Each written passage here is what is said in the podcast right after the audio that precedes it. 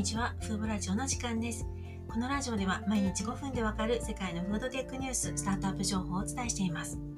今回はいつもと異なりまして、今年になって培養肉企業のニュースがあまりに続いていますので、ここで一度振り返りをしてみたいと思います。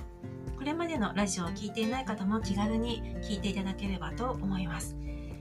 では早速いきますね。まず、イスラエルのアレフファームズが日本の三菱商事と日本への培養肉導入で提携しました。アレフファームズと三菱商事は共通点がありまして東京を拠点とするルール形成戦略研究所が設立した細胞農業研究会のメンバーでもあるんですね。先日には生きた細胞を使ったバイオ 3D プリンターによるバイオリブロース肉の開発に成功しました。早ければ来年にはアジアで培養肉を販売したいとしていましてその上位リストには日本が挙げられています。次はオーストラリアのバウという企業です。この会社は2019年の設立でカンガルーやアルパカ、カメといった珍しいお肉を開発しています。シードラウンドで約6億2000万円の資金調達に成功しました。バウは外食産業に培養肉を提供する形で市場進出したいと考えていまして昨年の報道では2022年までに培養カンカルー肉を市場に投入したいとしていました。次はスペインのノバミートです。ここはスペイン政府から約3100万円の出資を受けました。具体的にはスペイン産業技術開発センターのプログラムが出資しています。この会社は 3D, 3D プリンターを使いまして培養肉と植物肉のハイブリッドステーキや植物ベースだけのステーキ肉を開発していまして世界9位のミシュラン2つ星レストランと提携しています。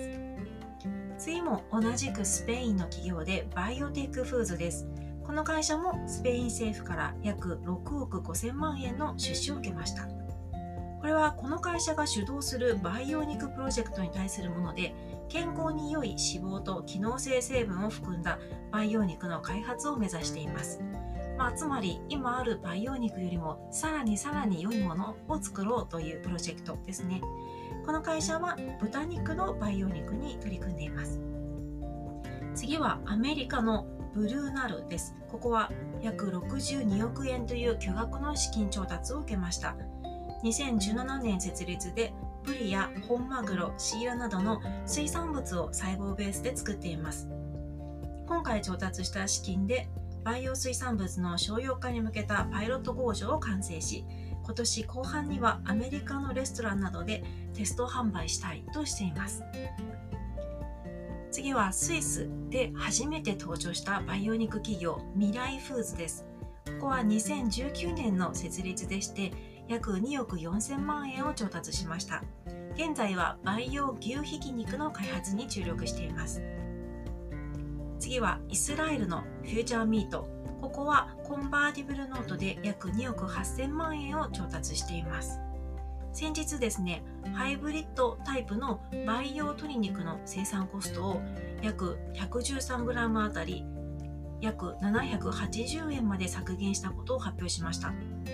今年前半にパイロット工場の稼働を開始し1年半以内に商品を市場に出す予定でいます。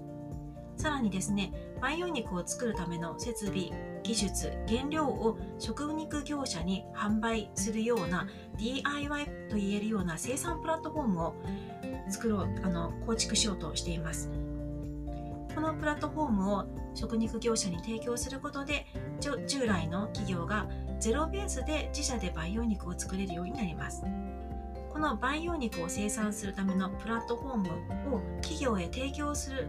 タイムラインは2023年と定めています。次はイギリスのホクストンファームズです。ここは約3億9000万円を調達しました。Hoxton Farms はですねお肉ではなくて動物性脂肪を開発しています。動物性脂肪は肉を食べた時に肉と感じるための感覚に訴える最も重要な成分だと Hoxton Farms は考えています。現在はまだ研究開発のフェーズなんですが今後1年から1年半でスケーラブルな培養脂肪のプロトタイプに取り組むとしています次はアメリカです。アメリカのニューエイジミーツは約2億1000万円を調達しました。豚肉に特化した培養肉を開発する会社ですが、培養肉と植物肉をブレンドするハイブリッド肉を開発しています。ここは2018年設立でコストダウンと量産化の実現に終始コミットしています。まだ続きます。次がイギリスのセルラーレボリューションという会社です。ここはですね、2019年の設立でニューカッスル大学のスピンオフベンチャーなんですね。先日約1億4000万円を調達しました。この会社もお肉を作っているわけではなくて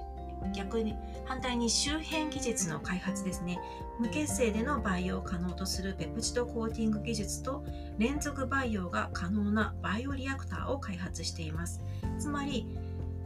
動物由来の血清を使わない方法で大量生産できる。つまりコストダウンと大量生産を可能にする技術を開発しているということですね。このセルラーレボリューションの技術は培養肉以外にも細胞治療や医薬分野にも活用できるものですがこの会社は培養肉が特に成長を見込める分野だと考えています。あと2社あります。イスラエルのミートテックはですねこれは資金調達ニュースではないんですが先日ナスダック市場への IPO を申請しました。そして最後がオランダのモサーミートですね。モサーミートといえば2013年に培養肉ハンバーガーを発表して話題を呼んだ会社です。当時ハンバこのハンバーガーは約3500万円もするものでしたがその後開発を重ねて今では生産コストを88分の1まで落とすことに成功していますこの会社は昨日ですね約89億あ追加で新たに約10億円を調達しましたこの調達によってシリーズ B をシリーズ B ラウンドを約89億円でクローズしたことになります。これまでの調達総額は約101億円、すごい額ですよね、になります。そして今年前半に欧州当局に申請予定をとするとしていますが今回のプレスリリースではこの規制当局への承認申請の進捗については触れられていませんでした。ちょっと早口だったかもしれませんが今年になってからあった培養肉のニュースをダイジェスト版でご紹介しました。ただあの私のメディアで取り上げた企業さんを今要約してお伝えしただけでして本当は実はもう少しあるんですね。ですのでざっと10社以上は今年になってからこの2ヶ月弱で資金調達を実施していることになります。昨年の終わりと比べましてもこの培養肉に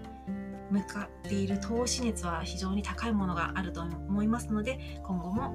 随時ニュースをご紹介していきたいと思います。今回も最後まで聞いていただきありがとうございました。ではまた次回のラジオでお会いしましょう。さようなら。